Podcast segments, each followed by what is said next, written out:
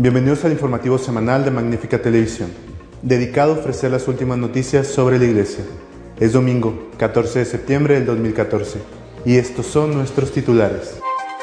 El cardenal George de Chicago ha hecho una acusación contra su propio país, los Estados Unidos, por imponer el laicismo allá donde pueden, lo mismo que los musulmanes imponen la charia. Dos obispos se han pronunciado esta semana sobre la comunión de los divorciados el obispo de Nueva York Dolan en contra y el de Amberes Boni a favor. El gran mufti de Egipto ha condenado las matanzas de los musulmanes en Irak. Desde Bagdad, la Iglesia pide ayuda. El Papa visitará el Parlamento Europeo en noviembre. Será la primera visita a un país de la Unión Europea, esto como apoyo a la unión que vive el continente. Estados Unidos dice que es un país de libertad y siempre acusa a otros de no serlo. En esta ocasión, el cardenal George de Chicago ha hecho unas declaraciones donde afirma que los Estados Unidos se encargan de imponer el laicismo en los diferentes estratos sociales, así como los musulmanes imponen la charia. El arzobispo y cardenal de Chicago, Francis George, ha asegurado que en Estados Unidos se ha impuesto el laicismo como religión de Estado, de tal manera que se obliga por ley a los cristianos a aceptar el pecado y a colaborar con el mismo. El prelado critica la imposición de un credo público en la nación norteamericana que lleva a aceptar la depravación sexual y el aborto, y compara tal hecho la imposición de la Sharia a ciudadanos no musulmanes en algunos países. El cardenal advierte que ante la oposición de la Iglesia a la política sanitaria del gobierno de Obama, que buscaba obligar a las empresas propiedad de católicos a contratar seguros médicos que incluyan prácticas inaceptables para la fe de la Iglesia, desde determinados medios de comunicación y ambientes políticos se está planteando si se puede ser católico y buen ciudadano. Esa no es la voz de los que lucharon contra la inmigración de católicos en los años 30 del siglo XIX, ni la de quienes quemaron y destruyeron conventos e iglesias en Boston y Filadelfia una década más tarde, ni la del Ku Klux Klan que quemaban cruces ante iglesias católicas tras la guerra de secesión. Es la voz pretenciosamente moralista de quienes forman parte del establishment que se presenta a sí mismo como progresistas e ilustrados. El prelado constata que tal hecho está provocando en muchos una crisis de fe y recuerda que a lo largo de la historia, cuando los católicos y los creyentes de una religión revelada han sido forzados a elegir entre ser guiados por Dios o por políticos, profesores, editores de los principales periódicos y artistas, muchos de ellos han optado por los poderosos de este mundo. El cardenal George recuerda que no hace falta tener coraje moral para acomodarse a las presiones gubernamentales de la sociedad, pero sí es necesario tener dicho coraje para ir contracorriente, tal y como pidió el Papa Francisco a los jóvenes en la JMJ de Río. Nadar contra la corriente implica la limitación al acceso a posiciones de poder y prestigio en la sociedad. Esto significa que aquellos que optan por vivir la fe católica no se podrán presentar como candidatos políticos para un cargo nacional ni sentarse en las juntas editoriales de los principales periódicos, ni se sentarán, como en casa, en la mayoría de las facultades universitarias, ni tendrán éxito en su carrera como actores y artistas, ni tampoco sus hijos a los que se considera sospechosos. El arzobispo de Chicago asegura que todas las instituciones públicas serán agentes del gobierno y adaptarán sus actividades a las exigencias de religión oficial, ante lo cual la práctica de la medicina y la abogacía será cada vez más difícil para los fieles católicos. Eso implica que en algunos de los estados las personas que dirigen las empresas deben ajustar sus actividades a la religión oficial o ser multadas, como los cristianos y los judíos son multados por su religión en los países gobernados por la ley de Sharia. Sigue la controversia sobre los divorciados vueltos a casar, justo la semana donde se han revelado los nombres de los que participarán en este sínodo sobre la familia. El cardenal Timothy Dolan, arzobispo de Nueva York y hasta el año pasado presidente de la Conferencia Episcopal Americana, se pronuncia sobre los temas que dentro de pocas semanas se tratarán en Roma durante el sínodo extraordinario sobre la familia. En una larga entrevista a Crux, nuevo portal americano que informa sobre los principales acontecimientos del mundo católico, el cardenal Dolan ha sentenciado. Personalmente, no veo cómo podría haber un cambio dramático sin ir contra la enseñanza de la Iglesia. La gente no debería esperarse cambio alguno sobre la cuestión del acercamiento a la comunión de los divorciados vueltos a casar, cuestión muy discutida en meses pasados de cara a la cita sinodal, dijo. Por su parte, Monseñor Boni, obispo de Amberes, en Bélgica, ha escrito un largo artículo publicado en la web oficial de su obispado en cinco idiomas, en el que se muestra favorable a que se acepte la comunión de los divorciados vueltos a casar, y alega que es injusto hablar de situaciones regulares e irregulares en las familias. El prelado estadounidense cree que sería más oportuno que el sínodo mirara de modo más completo el cuadro, intentando comprender cuáles son los caminos para reconducir a las personas a la belleza y a la aventura de un matrimonio de amor y fiel. Siguen llegando noticias procedentes de Irak en torno a lo que ahí sucede. Mientras es una colación para intentar parar la masacre contra la iglesia, la misma iglesia pide ayuda y algunos musulmanes aseveran y condenan este rasgo de violencia. El obispo auxiliar de Bagdad, Monseñor Guarduni, ha declarado, refiriéndose a lo que está sucediendo en el norte de Irak a manos de los islamistas, que posiblemente esta gente del Estado Islámico viene del infierno, son peores que los demonios. Por esto hemos gritado en voz alta para pedir ayuda a todo el mundo, a los cristianos, musulmanes, ateos, a toda la gente de buena voluntad, para que nuestro pueblo, nuestros fieles, nuestros ancianos, nuestros niños no sean maltratados de este modo duro y terrible. Entre las respuestas destaca la del gran muftí de Egipto, Abdel Karim, el máximo responsable religioso del país, que condenó las atrocidades de las milicias del Estado Islámico de Irak y de Levante, en Siria e Irak. Lo hizo al participar en Bélgica, en el encuentro organizado por la comunidad de San Egidio, en el congreso titulado La paz es el futuro, religión y diálogo, 100 años después de la Primera Guerra Mundial. El líder religioso calificó al Estado Islámico como organización corrupta y extremista, cuya eliminación requiere de la cooperación internacional y multilateral. Declaró además que el Estado Islámico es un peligro para el Islam y se mostró favorable a que los milicianos sean imputados por los crímenes que cometen y sean entregados a la justicia.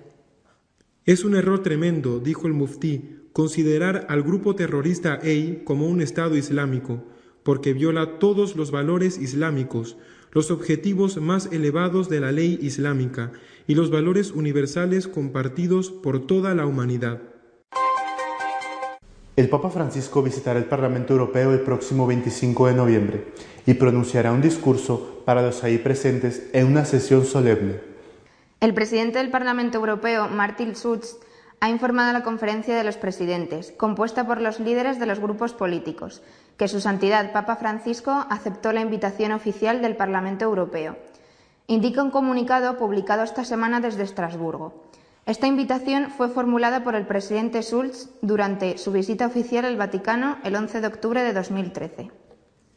Confirmo cuanto comunicó esta mañana en Estrasburgo el presidente del Parlamento Europeo, Martin Schulz, es decir, que el Papa Francisco ha aceptado la invitación a visitar el Parlamento Europeo y a dirigir un discurso a sus miembros en ocasión de una sesión solemne. Dijo el portavoz Vaticano Lombardi, será un viaje breve de un solo día, no se trata de un viaje francés y no cancela otras invitaciones al país galo. El Papa Francisco será el segundo pontífice que visite el Parlamento Europeo, después de Juan Pablo II, que estuvo allí el 11 de octubre de 1988. Será el quinto viaje internacional de Papa Francisco, después de los de Brasil, Tierra Santa, Corea y Albania, del próximo 21 de septiembre. La decisión del Papa de visitar el Parlamento Europeo de Estrasburgo antes de llevar a cabo una visita a cualquiera de los países que integran la Unión Europea es una señal fuerte porque el Papa Francisco marca de esta manera su apoyo y su aliento para perseguir el proyecto de la integración de la unidad de Europa, comentó el cardenal Reinhard Marx, arzobispo de Múnich. Nuestro comentario editorial de esta semana está dedicado a las declaraciones del cardenal George, donde acusa a los Estados Unidos de imponer el laicismo como una religión oficial.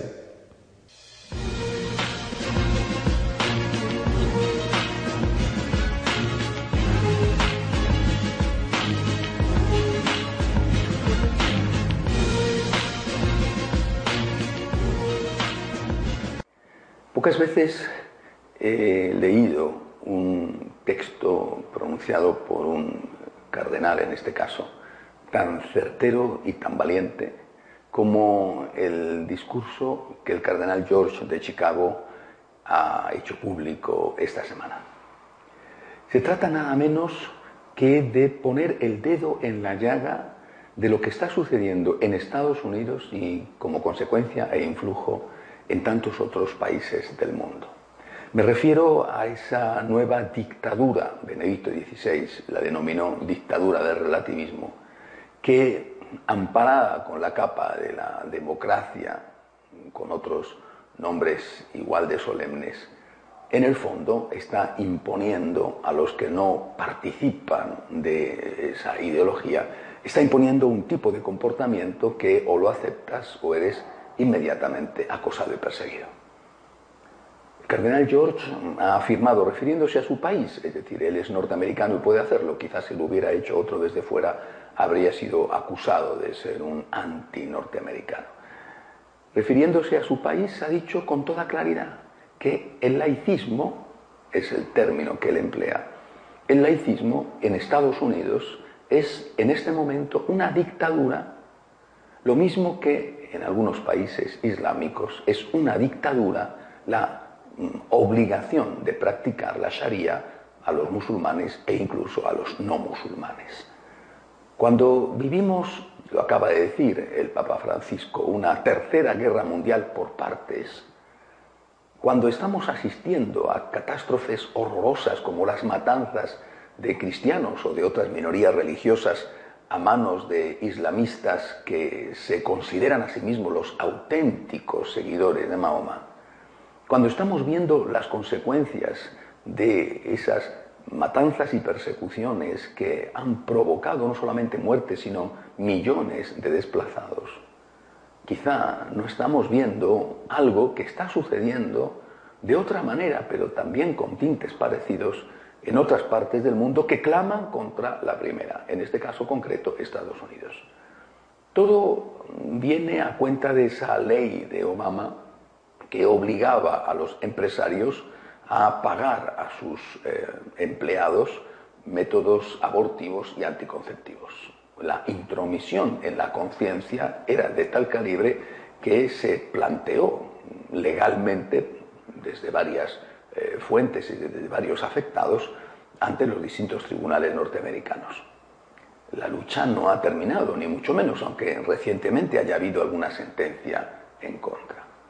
Es decir, en Estados Unidos se aplica, y lo denuncia el cardenal George, el laicismo como una dictadura que tiene consecuencias concretas y reales. Él las denuncia, por ejemplo, en el mundo de la empresa, de la judicatura, también en el mundo del arte, Aquel que no está de acuerdo con el aborto, por ejemplo, es literalmente marginado.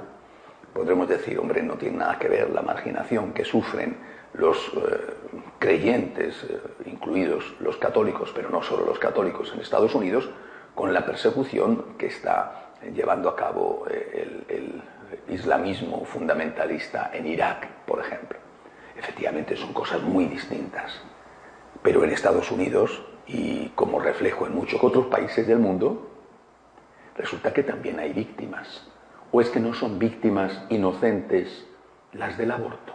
No quiero comparar un crimen con otro, ¿eh? son cosas diferentes, pero de ahí, de ser cosas diferentes a decir que no hay víctimas, también hay una gran, una gran distancia.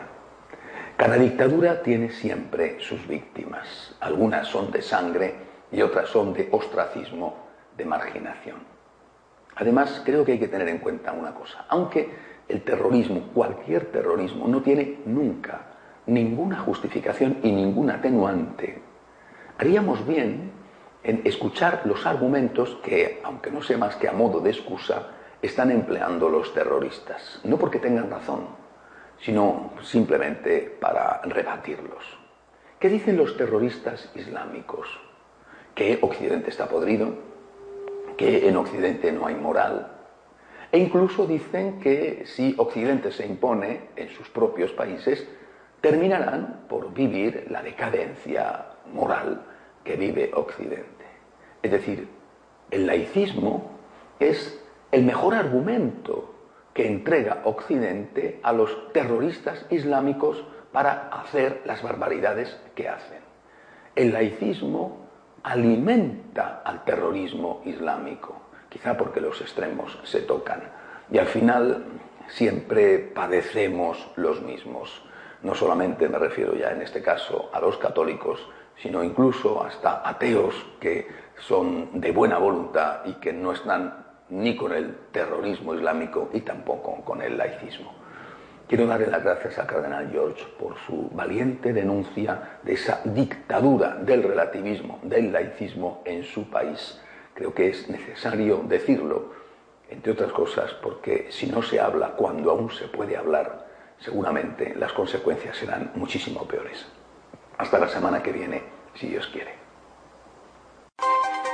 Si desean estar al día en lo que va sucediendo en nuestra iglesia, pueden hacerlo desde nuestra página web de Noticias y Apologética católicosonline.org.